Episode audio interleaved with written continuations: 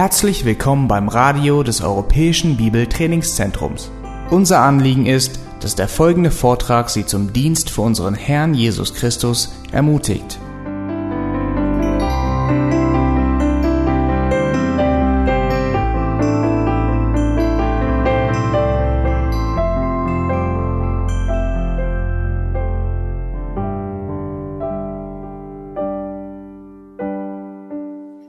Ich möchte heilig sein. Ich möchte ein Gott wohlgefälliges Leben führen und in allem, was ich tue, Gott die Ehre geben. Aber ich möchte gerne auch das erleben und fühlen und den Spaß haben, den all die Sünde haben. Ich will unschuldig und rein sein. Aber ich will auch das ganze Leben genießen und schmecken. Ich will den Armen dienen und ein einfaches Leben führen. Aber ich will auch den ganzen Komfort der Reichen genießen. Ich will die tiefe Ruhe genießen, die die Einsamkeit bietet. Aber ich will auch nichts verpassen. Ich möchte viel Zeit im Gebet verbringen. Aber ich will auch Fernsehen, lesen, mit Freunden sprechen und ausgehen. Wir müssen täglich eine Vielzahl von Entscheidungen treffen. Einige dieser Entscheidungen sind sehr, sehr wichtig. Andere sind vielleicht eher unwichtig. Wir treffen Entscheidungen in Bezug auf unser Essen, auf unsere Zeit, auf unsere Familie und auf viele andere Dinge. Und häufig müssen wir uns für das eine oder für das andere entscheiden. Doch was passiert, wenn wir eine viel größere Entscheidung treffen müssen? Was passiert, wenn wir plötzlich herausgefordert sind, uns zwischen Gott und der Sünde zu entscheiden? Zwischen einer Versuchung, die vielleicht Begierden in meinem Herzen weckt, und einem Leben, das Gott die Ehre gibt. Wie in kaum einem anderen Buch der Bibel können wir im ersten Buch Mose sehen, wie Gott handelt und wie er seinen Plan und seine Verheißungen für sein Volk, aber auch für die ganze Menschheitsgeschichte umsetzt. Vor einigen Wochen haben wir gesehen, wie Josef von seinen Brüdern nach Ägypten verkauft wurde. Letzten Sonntag mussten wir mit ansehen, wie Judah, aus dessen Nachfahren der Messias kommen wird, sündigte und mit seiner eigenen Schwiegertochter Tama Nachkommen zeugte. Aber trotz all dem, trotz all dieser dunklen Kapitel, trotz all der vielen Tiefpunkte im Leben dieser einzelnen Männer, erstrahlt dennoch Gottes Gnade und seine Treue unübersehbar in jedem einzelnen Kapitel dieses Buches hervor. Unser heutiges Kapitel, Kapitel 39, lenkt nun den Blick wieder zurück auf Josef.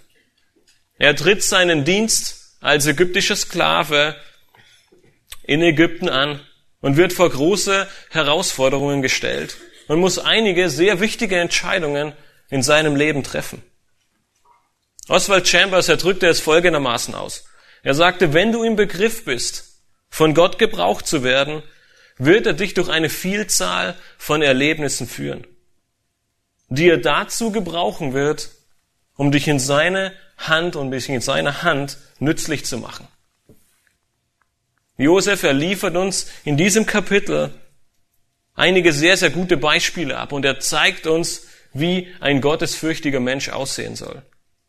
Du kannst in diesem Kapitel einige wichtige biblische Prinzipien entdecken, die dir helfen werden, auch in deinem Leben richtige Entscheidungen zu treffen.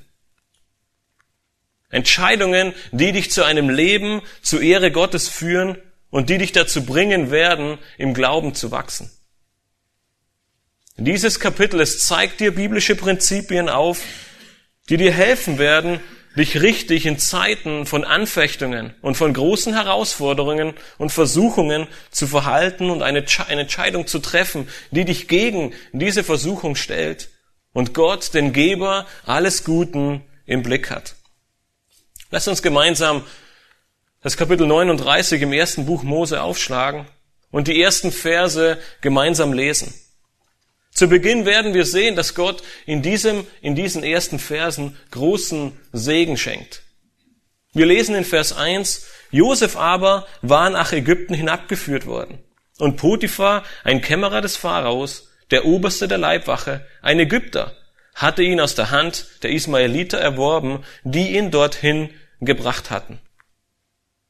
Vers 1, er bildet nun den Übergang zu Kapitel 38 aus letzter Woche und er knüpft gleichzeitig an Kapitel 37 an. Wir haben in Kapitel 37 gelesen, in den letzten Versen, dass Josef wegen seiner Brüder als Sklave nach Ägypten verkauft wurde. Wie bereits in Kapitel 37 beschrieben, lesen wir auch hier in 39 Vers 1, dass Josef an Potiphar, den Obersten der Leibwache des Pharaos, verkauft wurde. Er sollte dort als Sklave dienen und für seinen Herrn arbeiten. Aber trotz all dieser furchtbaren Ereignisse, trotz all dem Leids, das Josef widerfahren ist, trotz der großen Entfernung, die er von seiner Familie entfernt ist und der Sklaverei, in der er sich befand, Gott war mit ihm. Wir lesen in Vers 2, und der Herr war mit Josef. Und er war ein Mann, dem alles gelang. Und so durfte er im Haus seines ägyptischen Herrn bleiben. Gott, er war nicht nur mit ihm, er wachte auch über ihn. Er segnete ihn. Josef wird, beschrieben als ein Mann, dem alles gelang. Wir finden in diesen ersten Versen keinen Hinweis darauf, welchen Arbeiten und welche Aufgaben Josef im Haus Potiphas hatte. Doch eines, es wird sehr deutlich. Durch Gottes Segen gelang ihm alles. Er hat in allem Erfolg und alles, was er tat, es gelang ihm. Und diese Tatsache, sie blieb nicht ohne Folgen. Sein Gebieter, er sah dies und er handelte. In Vers 3 und 4 lesen wir, und als sein Gebieter sah, dass der Herr mit ihm war und dass der Herr in seiner Hand alles gelingen ließ, was er unternahm, da fand Josef Gnade in seinen Augen und durfte ihn bedienen. Und er setzte ihn zum Aufseher über sein Haus und gab alles, was er hatte, in seine Hand. Wow. An der Stelle müssen wir kurz innehalten und einige Dinge beobachten. Zum ersten lesen wir in Vers 2, dass Josef aufgrund dieses Erfolgs im Haus Potiphas bleiben durfte. Nun, wir können zu Beginn wahrscheinlich schon daraus schließen, dass Josef zu einem Haussklaven wurde. Hochrangige Persönlichkeiten und Potiphar war einer der wichtigsten Männer in ganz Ägypten. Sie hatten meist auch viele Ländereien. Sie besaßen nicht nur ein kleines Haus.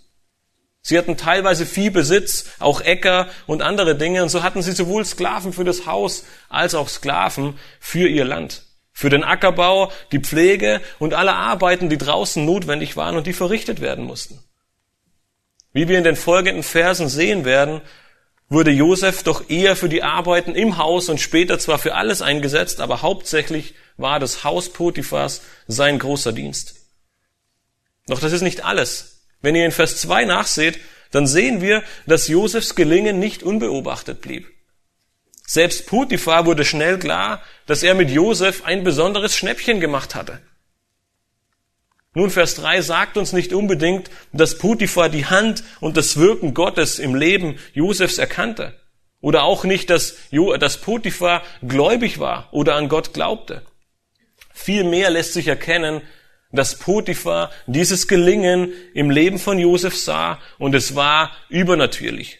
Niemand von uns kann behaupten, dass alles, was er angreift, gelingt. Niemand kann sagen, dass jede Arbeit gelingt, die er tut. Aber in Josefs Leben war es so, weil Gott auf übernatürliche Weise großen Segen schenkte. Und dieser Leben, äh, Segen, er wurde so sichtbar, dass selbst Potiphar dies erkannte und Josef Gnade fand in den Augen seines Gebieters.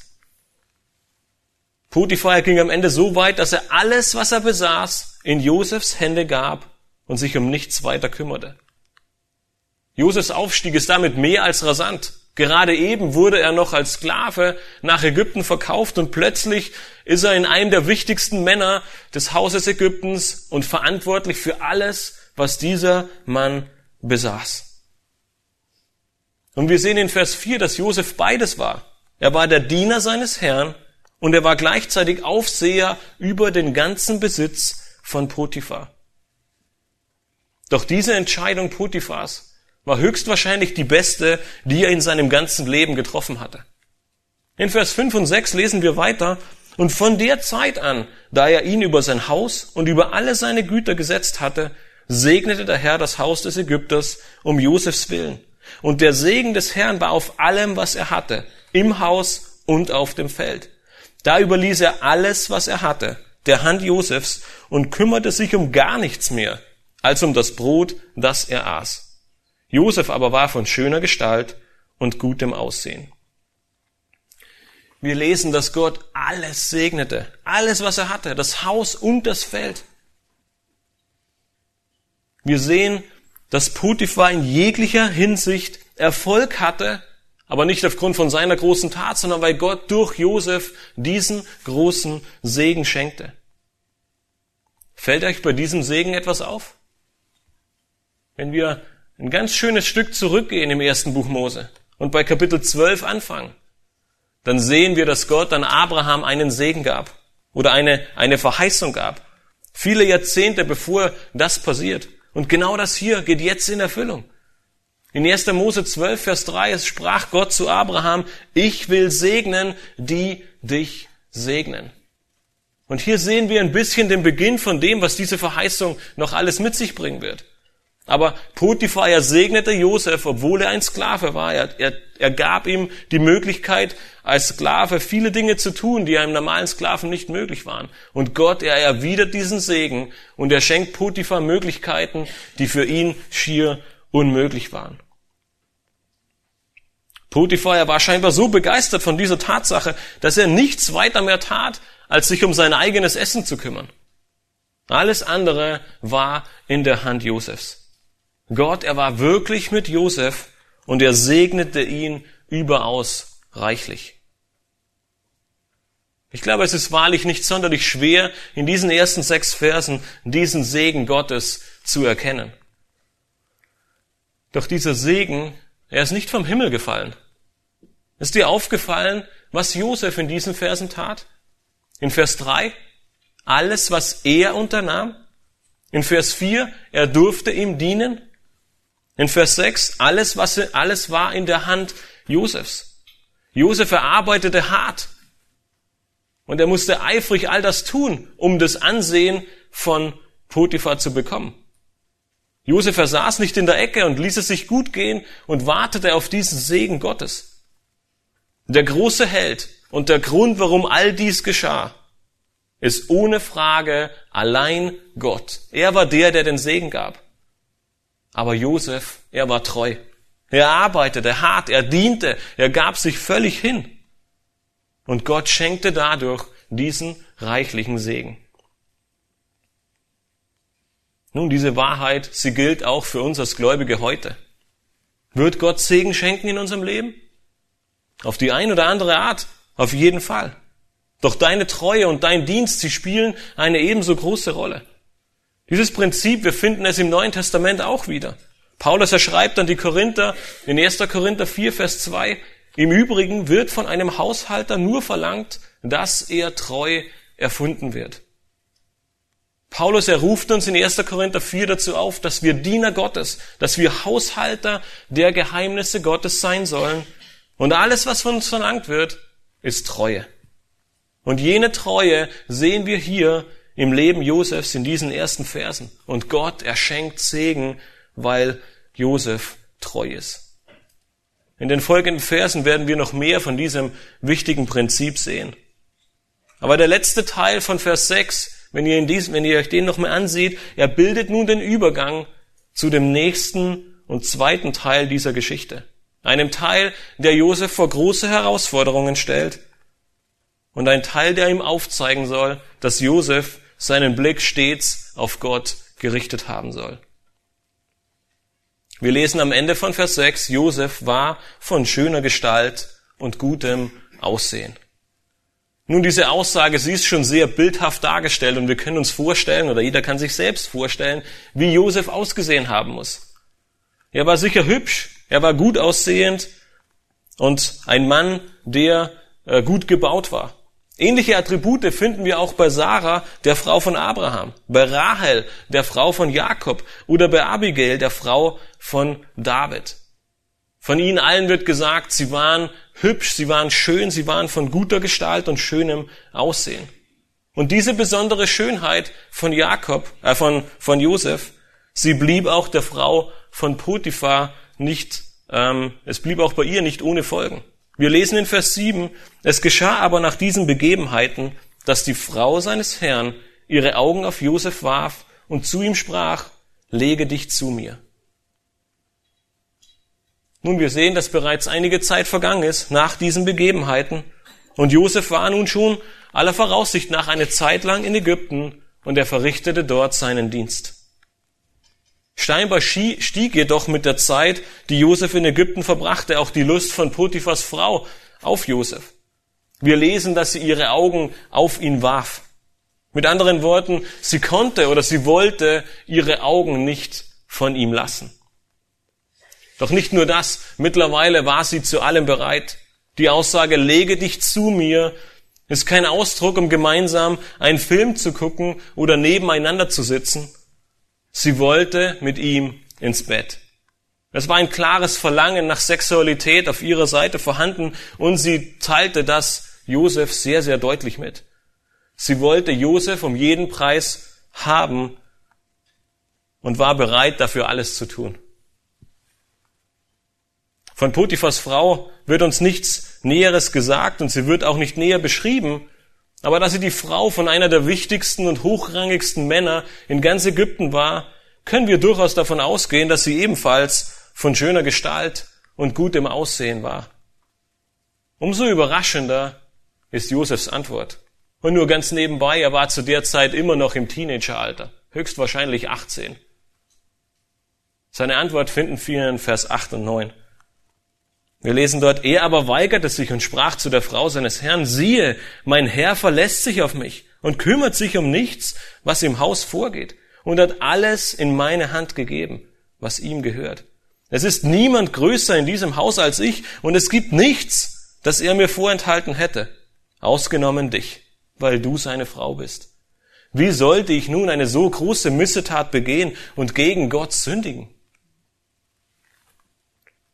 Er sagte nicht nur einfach, na, das ist keine gute Idee.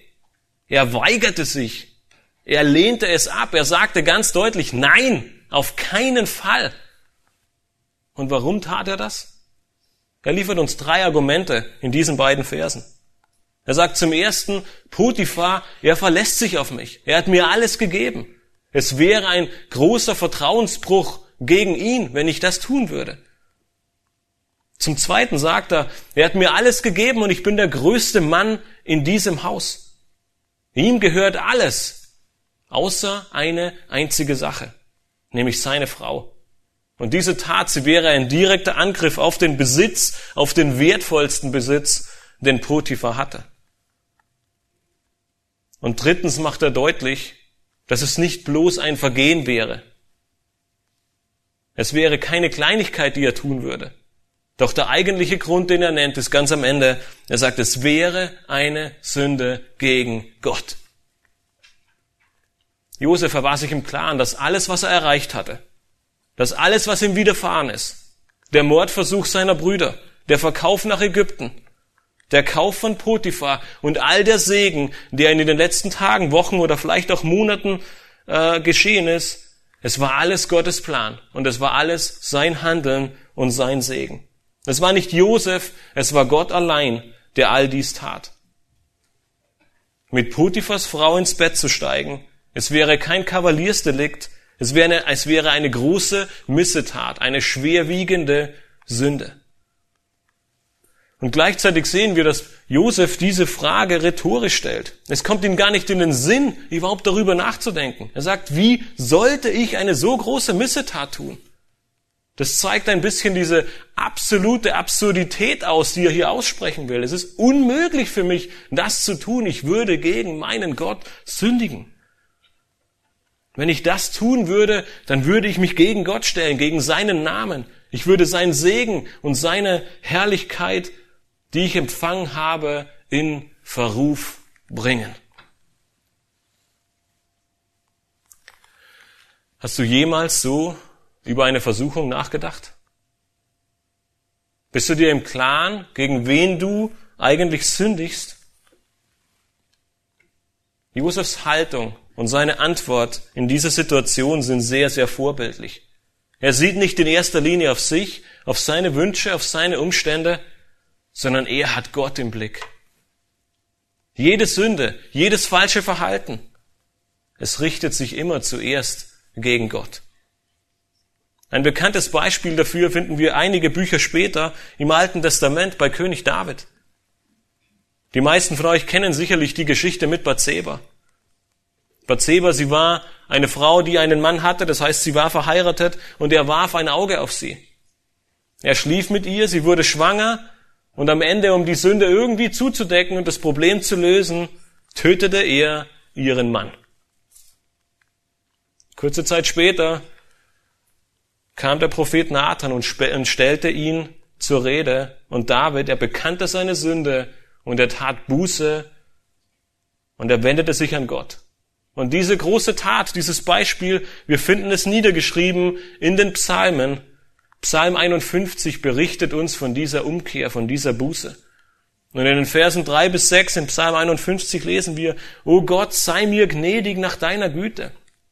Tilge meine Übertretungen nach deiner großen Barmherzigkeit. Wasche mich völlig rein von meiner Schuld und reinige mich von meiner Sünde. Denn ich erkenne meine Übertretungen und meine Sünde ist alle Zeit vor mir. An dir allein habe ich gesündigt und getan, was böse ist in, in deinen Augen, damit du Recht behältst, wenn du redest und rein dastehst, wenn du richtest. Nun, das heißt nicht, dass David nicht anerkennt, dass er genauso gegen Bathseba und gegen ihren Mann gesündigt hätte. Aber er erkennt, dass in erster Linie, dass jede Sünde, die wir tun, in allererster Linie sich direkt gegen Gott richtet. Und wie für Josef war auch für David klar, in erster Linie sündige ich gegen meinen Schöpfer. Ich übertrete seine Gebote. Ich trete ihn mit Füßen. Ich stelle meine, Gebi meine Begierden über seine Gebote. Das ist der wahre Grund, warum Sünde so grauenvoll ist. Das ist der wahre Grund, warum Sünde so zerstörerisch ist, weil du gegen Gott sündigst. Deshalb und genau deshalb denken wir wie in jedem Jahr zu Weihnachten daran, warum Jesus Christus in diese Welt kommen musste. Weil nur Gott selbst fähig war und nur Gott selbst es möglich war, diese Sünde, die wir jeden Tag aufs Neue gegen Gott tun, am Kreuz auf Golgatha für uns zu tragen. Dass es so weit kommen musste, dessen war sich Josef in dem Moment sicherlich nicht bewusst und er konnte es auch nicht wissen, in dem Ausmaße aber er wusste, dass sich seine Sünde gegen Gott selbst richtet. Und es ist wichtig für jeden Einzelnen von uns, es ist wichtig für dich, dass du dich jedes Mal aufs Neue daran erinnerst und diese Tatsache dir vor Augen führst, wenn eine Versuchung, wenn eine Begierde in dein Leben kommt und du bereit bist, diesen Schritt zu tun, dann gedenke daran, dass du in allererster Linie gegen Gott sündigst. Es ist notwendig, dass wir uns immer wieder diese Tragweite vor Augen führen, weil Sünde in unserer Gesellschaft, in unserem Umfeld so schnell klein gemacht wird. Aber Sünde ist kein Kavaliersdelikt. Wie Josef sagte, es ist eine große Missetat und wie könnte ich gegen meinen Gott sündigen? Doch mit diesem klaren Nein, das Josef der Frau von Potiphar entgegenbrachte, war es jedoch leider nicht getan.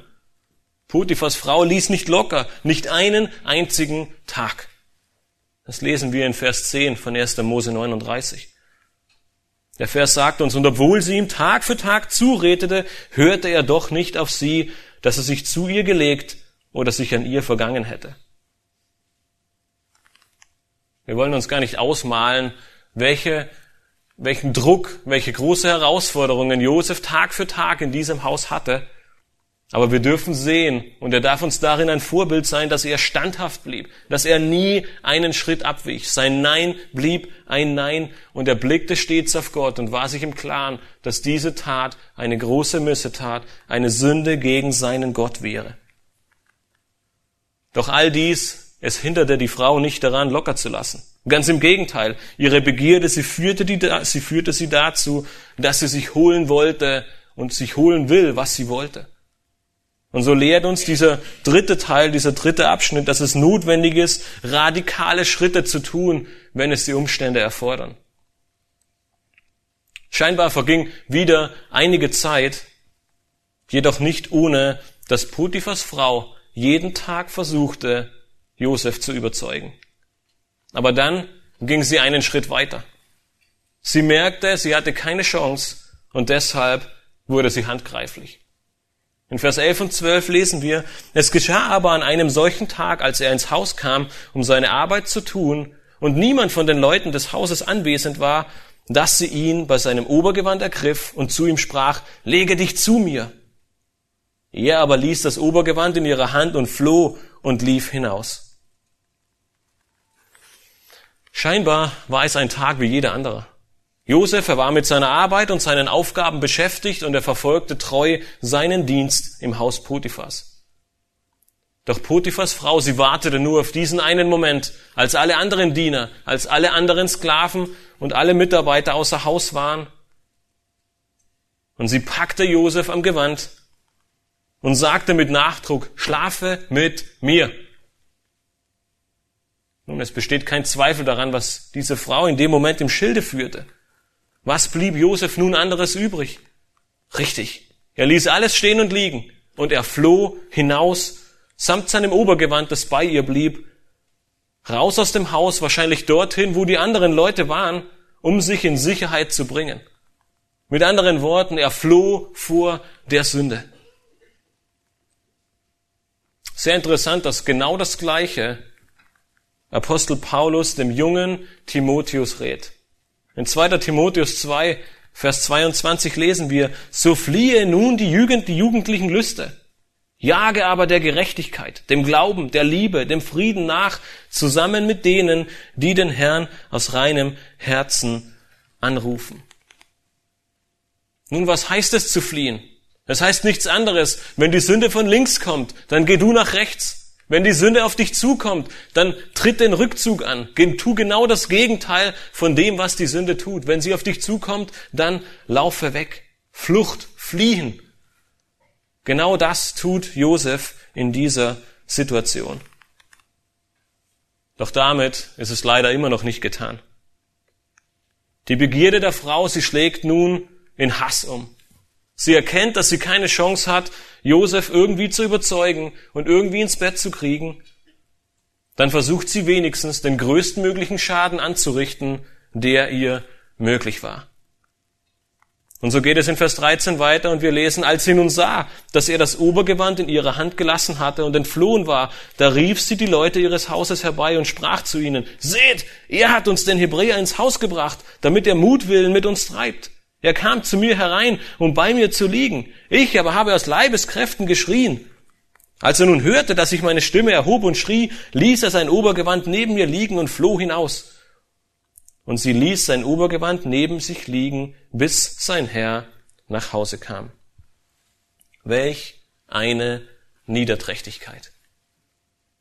Als scheinbares Opfer ruft sie nun lautstark alle Angestellten herbei und beschuldigt Josef der versuchten Vergewaltigung. Zwei Dinge fallen uns auf, die diese Frau wahrscheinlich in ein noch viel schlechteres Licht stellen, als es zuerst erscheint. Erstens bezeichnet sie Josef als den Hebräer. Und es war kein netter und freundlicher Ausdruck, sondern es war eher eine klare und sehr schlechte Aussage gegenüber Josef. Gerade wollte sie noch mit ihm ins Bett steigen und plötzlich ist er eine abfällige Person. Zum Zweiten müssen wir uns die Frage stellen, wie bezeichnet sie ihren Mann? Seht er, der dort, er hat uns diesen Mann ins Haus gebracht. Das war nicht eine höfliche und nette und ähm, richtige Anrede, die die Frau über ihren eigenen Mann verwendete. Vielmehr erweckt es den Eindruck, dass sie in dieser ersten Anklage, die wir gerade gelesen haben, dem Personal gegenüber, ihren Mann mehr anklagt als Josef selbst. Er war es, der uns diesen Mann gebracht hat. Seht euch an, welchen Abschaum er uns ins Haus gebracht hat. Jemand, der es böse mit uns meint und der mich misshandeln wollte. Aber ich, ich habe aus Leibeskräften geschrien und dann ist er geflohen. Welch eine Schande. Nachdem sie nun ihren Mann und Josef vor der ganzen Belegschaft schlecht gemacht hat, ließ sie das Beweisstück neben sich liegen und wartete. Und als Potiphar nach Hause kam, nahm dann die Geschichte ihren Lauf. In den Versen 17 bis 20 lesen wir, dem erzählte sie die gleiche Geschichte und sprach, der hebräische Knecht, den du uns gebracht hast, ist zu mir hereingekommen, um Mutwillen mit mir zu treiben. Als ich aber meine Stimme erhob und schrie, ließ er sein Obergewand neben mir liegen und entfloh nach draußen. Als nun der Herr die Rede seiner Frau hörte, als sie sprach, so und so hat mir dein Knecht getan, da entbrannte sein Zorn, und der Herr Josefs nahm ihn und warf ihn ins Gefängnis, dorthin, wo die Gefangenen des Königs gefangen lagen, so war er dort im Gefängnis. Nun, diesmal erzählt die Frau die Geschichte nochmal und es erscheint den Eindruck zu erwecken, dass sie sie ein kleines bisschen anders erzählt. Sie greift ihren Mann nun nicht mehr so direkt an, aber es scheint so, als wollte sie ihm ein schlechtes Gewissen machen. Sieh nur, welchen Mann du uns ins Haus gebracht hast. Den Hebräer, den du gebracht hast. Gleichzeitig stellt sie Josef in das schlechtmöglichste Licht und tut dabei alles, dass sie ihn vor Potiphar absolut negativ darstellt. Nun, die Reaktion von Potiphar ist soweit nachvollziehbar. Jeder von uns Männern würde wahrscheinlich ähnlich reagieren, wenn wir nach Hause kommen und unsere Frauen uns eine derartige Geschichte auftischen. Sein Zorn entbrannte und er warf Josef ins Gefängnis.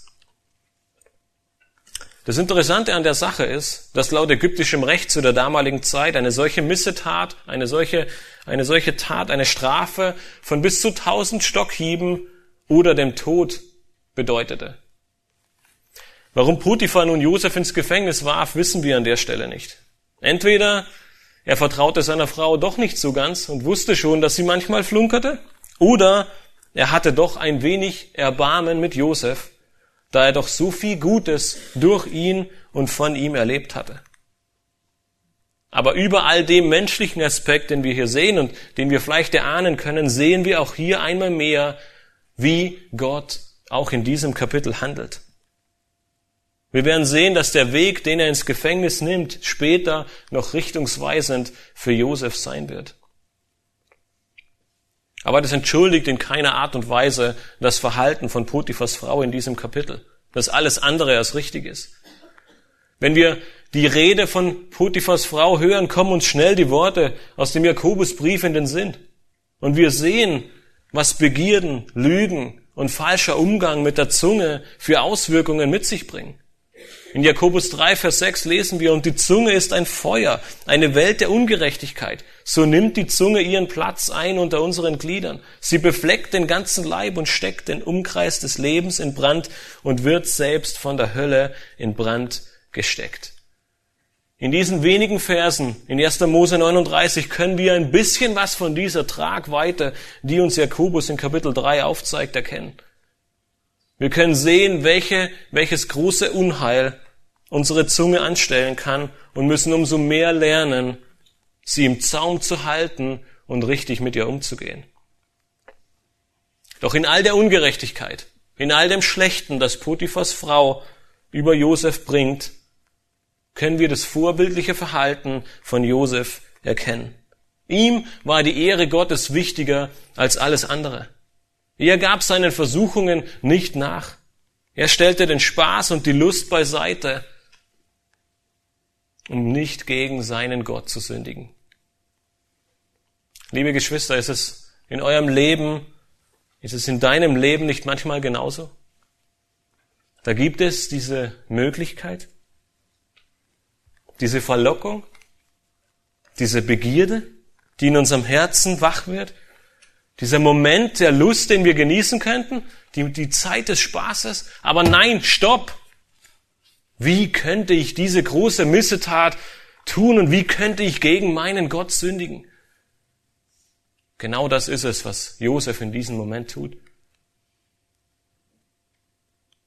Und selbst wenn es nicht, wie hier auch bei Josef, in der Öffentlichkeit geschieht, dann glaube nicht der Lüge, dass Gott sich dieser geheimen Sünden nicht bewusst ist. Wie bei Josef musst du dir im Klaren sein, dass Gott alles weiß, dass er jede Sünde kennt und dass er jede Sünde sieht. Gott, er hat uns Sexualität als etwas Besonderes, als etwas Gutes und als etwas gegeben, das uns zur Freude dienen darf. Wir dürfen sie genießen und wir dürfen uns daran erfreuen. Aber so wie Gott sie uns geschenkt hat, so hat er Sexualität auch an Bedingungen geknüpft. Und es sind gar nicht viele. Und wir können es runterbrechen auf eine einzig wirklich wichtige Bedingung, die er uns gibt, und zwar Sexualität ist etwas, das ausschließlich in der Ehe zwischen Mann und Frau vorbehalten bleibt.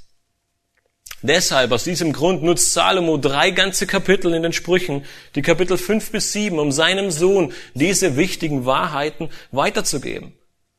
In Sprüche 5, Vers 8 ruft er seinen Sohn eindringlich dazu auf und sagt, bleibe fern von dem Weg, der zu der Frau führt und nähere dich nicht der Tür ihres Hauses. Das ist genau das, was wir vorher gehört und bei Josef gesehen haben. Flieh vor der Sünde. Halte dich von ihr fern. Mit anderen Worten sagt er, denke nicht darüber nach, wie nah kann ich an die Sünde rangehen, um nicht zu sündigen, sondern wie weit muss ich von ihr fernbleiben, damit ich ihr nicht teilhaftig werde. Die Konsequenzen sind nämlich grauenvoll.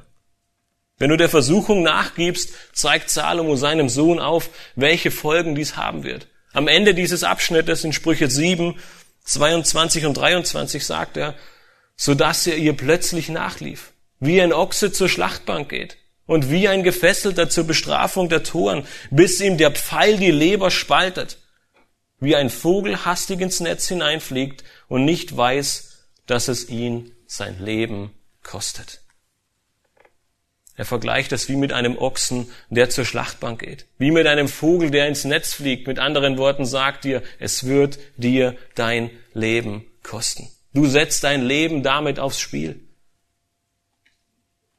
Deshalb ist es notwendig, sich stets Gott vor Augen zu halten, stets Gott im Blick zu haben, nach seinem Willen zu trachten, auf seine Heiligkeit zu sehen und zu wissen, dass du gegen ihn sündigst.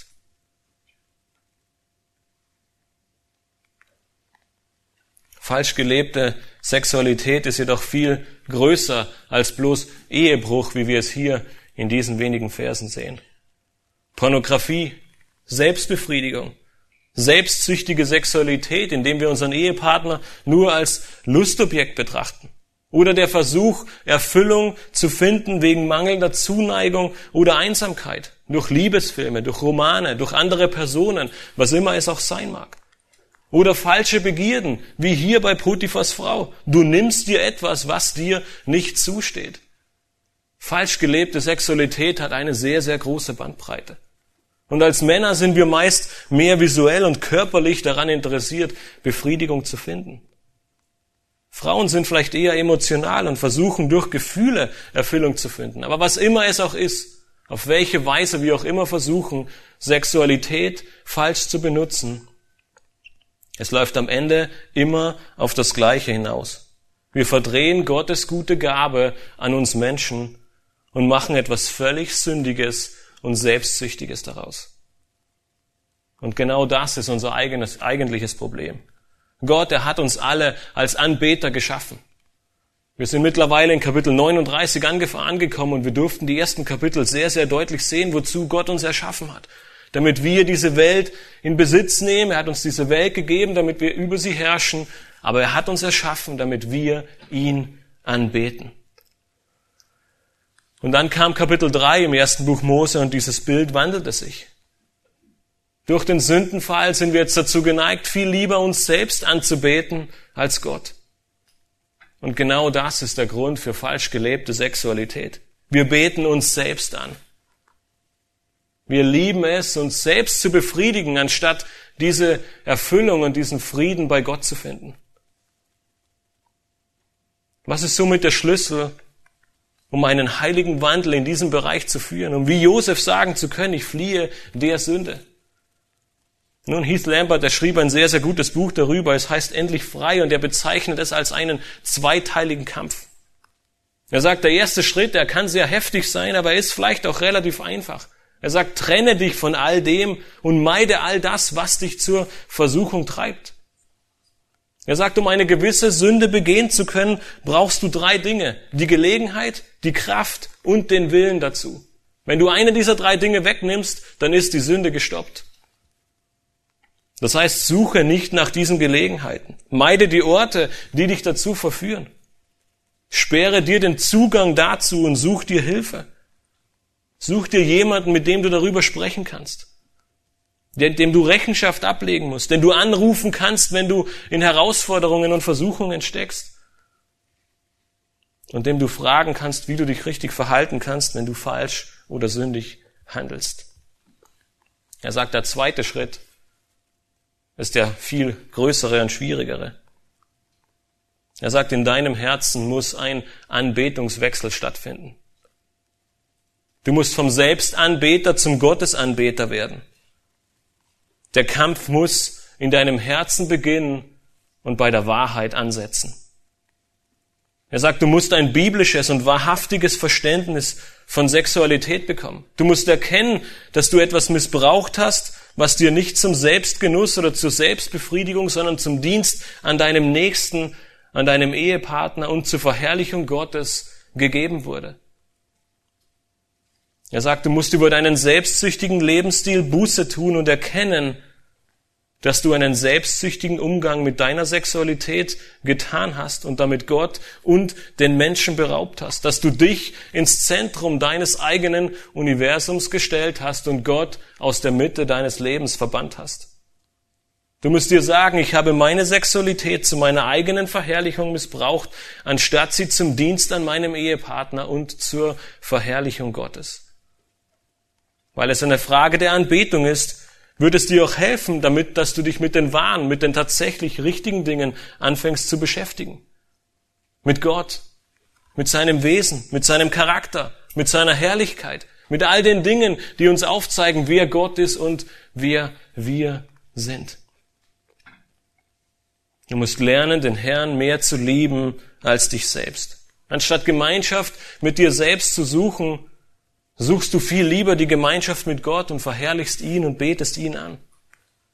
Er sagt in seinem Buch, das ist harte Arbeit, das ist kein Spaziergang und es wird den einen oder anderen vielleicht vor einen riesigen Berg an Problemen stellen. Aber die gute Nachricht, wie immer, ist, dass wir uns an Jesus Christus wenden dürfen. Er ist nicht nur unser Vorbild, sondern er wurde auch verführt. Er musste als Mensch dieselben Versuchungen, dieselben Probleme, die gleichen Herausforderungen tagtäglich erleben wie du selbst. Und somit ist er nicht nur dein Retter, sondern er ist ein Gott des Mitgefühls. Er kennt deine Sorgen, er kennt deine Nöte, weil er sie selbst durchlebt hat, wie auch du. Er war genauso angefochten wie jeder einzelne von uns. Und deshalb ist die große und freudige Botschaft in Hebräer 4, Vers 15 und 16, denn wir haben nicht einen hohen Priester, der kein Mitleid haben könnte mit unseren Schwachheiten, sondern einen, der in allem versucht worden ist, in ähnlicher Weise wie wir, doch ohne Sünde. So lasst uns nun mit Freimütigkeit hinzutreten zum Thron der Gnade, damit wir Barmherzigkeit erlangen und Gnade finden zu rechtzeitiger Hilfe. Jesus Christus, er ist die Lösung deiner Probleme. Wenn dich Sünde überfällt, dann tritt vor den Thron der Gnade und bitte um Hilfe für deine Schwachheiten. Er ist ein Retter voller Mitgefühl. Er tritt für dich ein. Er hilft dir und er schenkt Rettung in der Not. Mach dich auf diesen Weg, kämpfe diesen Kampf, tritt vor, den Thron der, vor dem Thron der Gnade in andauerndem Gebet und lebe ein Leben zur Ehre Gottes, auch in deiner Sexualität. Und ähm, wie Christus uns das größte Vorbild ist, so sehen wir hier, wie Josef das in seinem Leben umgesetzt hat. Und wir dürfen hier auf ihn blicken und sagen, wir möchten genauso der Sünde fliehen, wie er es getan hat. Nun, wir würden denken, ab jetzt wird alles gut. Er war ein treuer Diener, er hat alles getan, er hat Gott im Blick gehabt und er wollte nur das Beste, nur seine Ehre. Doch die letzten Verse in dieser Geschichte über Josef, sie zeigen uns, dass es noch eine weitere wichtige Wahrheit in diesen Versen gibt. Und zwar, dass Gott treu ist, auch wenn deine Situation mehr als unfair erscheint. Trotz aller Treue, trotz aller Hingabe, trotz all dem, was Gott, äh, was Josef für Gott getan hat, sitzt er nun im Gefängnis. Und zwar allem Anschein nach in einem besonderen Teil des Gefängnisses. Dort, wo alle Gefangenen waren, die gegen den König schuldig geworden sind. Das ist doch die Krönung, oder? Hat Gott irgendwas übersehen? Hat Gott vergessen, was Josef gerade auf sich genommen hat? Das ist doch absolut unfair. Doch wir werden gleich sehen, dass dem nicht so ist. Doch zu Beginn lesen wir in Vers 21, aber der Herr war mit Josef und verschaffte ihm Gunst und schenkte ihm Gnade vor den Augen des Kerkermeisters. Wie bereits in den Versen 1 bis 6 war auch hier Gott mit Josef. Diese beiden Teile, sie gliedern und sie, sie klammern dieses ganze Kapitel zusammen. Er verschafft ihm Gunst und schenkt ihm Gnade. Der Anfang und das Ende dieser Erzählung, sie zeigen uns, wie sehr Gott gnädig zu Josef war. Trotz all der Versuchung, trotz all der Schwierigkeiten, trotz all der Ungerechtigkeit, Gott ist mit Josef. Dieser Vers, er beinhaltet auch einen großen Unterschied zu Vers 4. Obwohl wir in beiden äh, Versen lesen, dass Gott mit ihm ist, so sehen wir, dass zu Beginn Josef Gnade in den Augen Potiphas fand. Doch hier ist es Gott selbst, der ihm nun Gunst und Gnade vor dem Kerkermeister gibt und ihm dazu verhilft. Und zwar so sehr, dass er selbst im Gefängnis Karriere macht. In Vers 22 und 23 lesen wir, und der Kerkermeister gab alle Gefangenen, die im Kerker waren, in Josefs Hand. Und alles, was er dort zu tun, was es dort zu tun gab, geschah durch ihn. Der Kerkermeister kümmerte sich nicht im geringsten um irgendetwas, das Josef in die Hand nahm, denn der Herr war mit ihm und der Herr ließ alles gelingen, was er tat. Wieder schenkt Gott ihm Gelingen in allem, was er tut. Aber wieder, und das ist diesmal noch bemerkenswerter als beim letzten Mal, Josef, er ist treu. Er dient, er gibt alles und er gibt sich seiner Arbeit völlig hin. Trotz seiner Umstände, trotz all der Ungerechtigkeit. Warum? Weil er auf Gott vertraut und ihm die Ehre gibt. Das ist ein gutes Beispiel für unser eigenes Leben. Sind wir manchmal nicht deprimiert? Stellst du dir manchmal die Frage, ich diene Gott in allem, ich gebe ihm alles, aber wo bleibt der Segen? Ich gebe alles für Gott, ich gebe mich ihm hin, aber ich werde ungerecht behandelt. Und vielleicht wird es sogar noch schlimmer. Wir können in diesen Versen lernen, dass Gottes Segnungen unser Leben nicht von Nöten oder Ungerechtigkeit befreien. Josef, es ergeht ihm hier genauso. Aber wir dürfen eines lernen, all dies dient einem Zweck. Und dieser Zweck, und wir finden ihn hier im ersten Buch Mose nur zu einem Teil, aber dieser Zweck, dieser wahre Grund, warum Josef all dies geschah, er wurde viele Jahrhunderte nach dem Tod Josefs niedergeschrieben. Psalm 105 er gibt uns die Antwort auf diese scheinbare Ungerechtigkeit. Im Psalm 105 ab Vers 17 lesen wir, Gott sandte einen Mann vor ihnen her.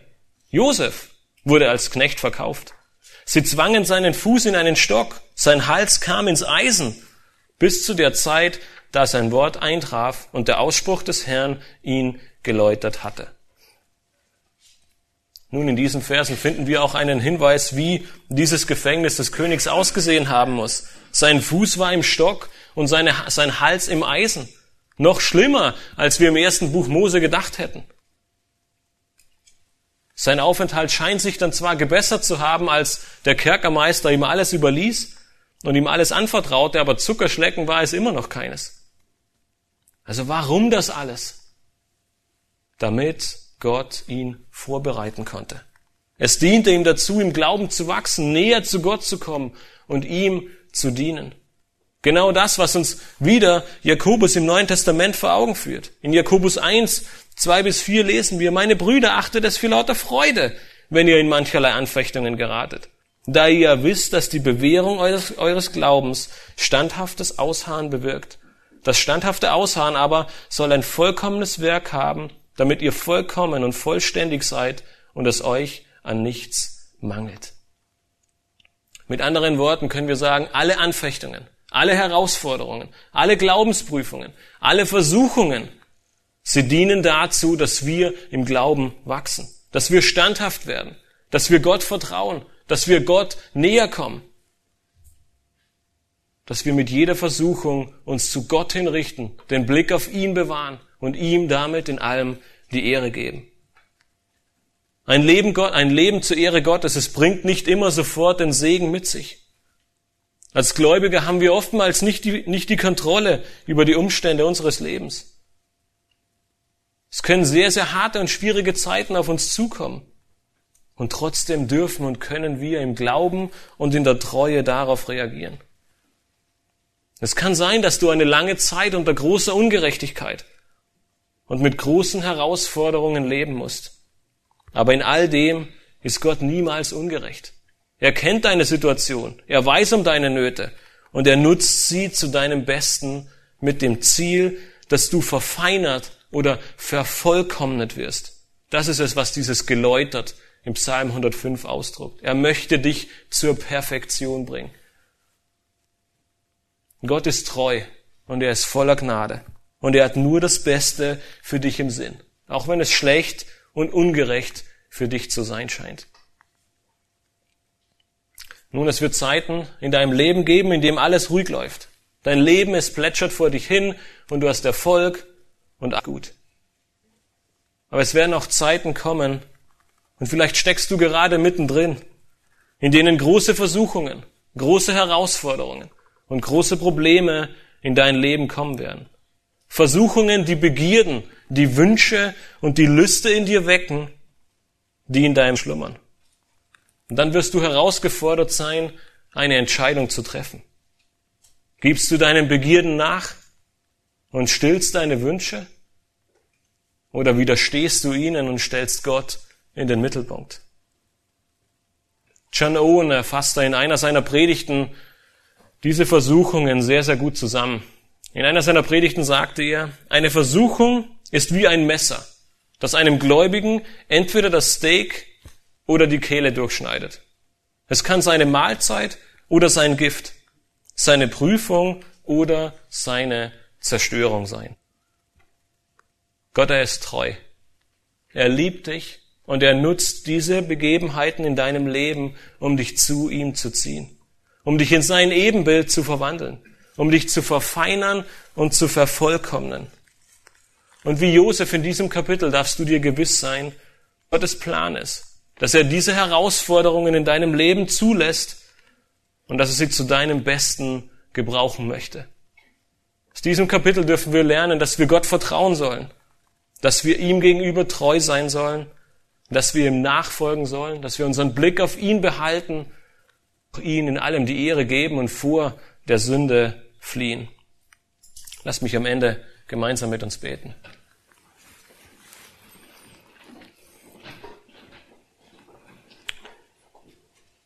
Himmlischer Vater, wir möchten dir danken für diese wichtige Begebenheit im Josef, die du uns aufbewahrt hast in deinem Wort, Herr. Dass wir sehen dürfen, wie Josef seinen Blick auf dich gerichtet hat, wie er erkannt hat, dass alles Gute, dass alles, was er in seinem Leben hat, dass es von dir kommt und dass er nicht auf sich selbst gesehen hat, sondern dass er dich im Blick hatte, dass er zu deiner Ehre leben wollte und dass er wusste, dass jede Versuchung, der er nachgibt, dass jede Begierde, der er nachgibt, einzig und allein seiner Selbstverherrlichung dient.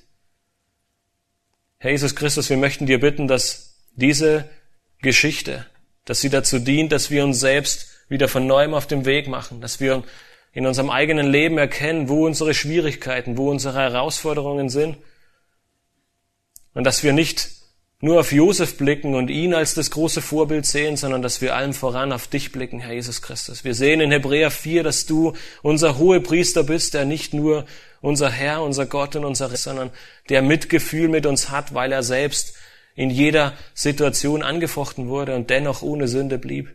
Herr, wir möchten dich bitten, dass wir dieser Aufforderung nachfolgen und vor deinen Thron treten und um Hilfe rufen, um, um darum bitten, dass du uns Rettung in der Not schickst, dürfen wissen, dass du ein gnädiger und ein liebender Gott bist und dass du uns keine Steine gibst, wenn wir um Brot bitten, sondern du wirst uns retten.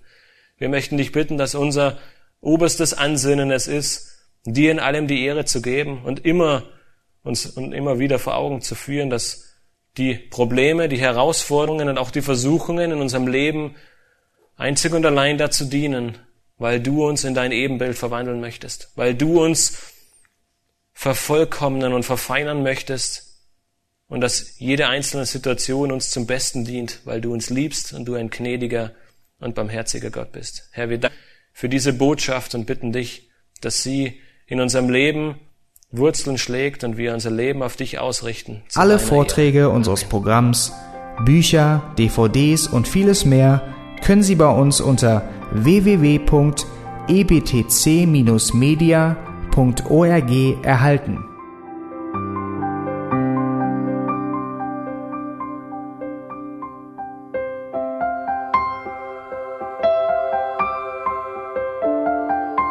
Radio Neue Hoffnung ist frei und ohne Werbung nur aufgrund Ihrer Spenden möglich.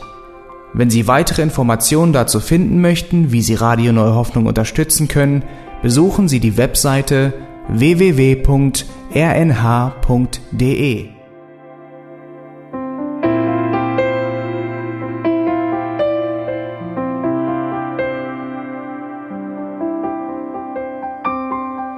Die Sendezeiten des EBTC sind Montag, Mittwoch, Freitag und Samstag jeweils von 10 bis 11 Uhr.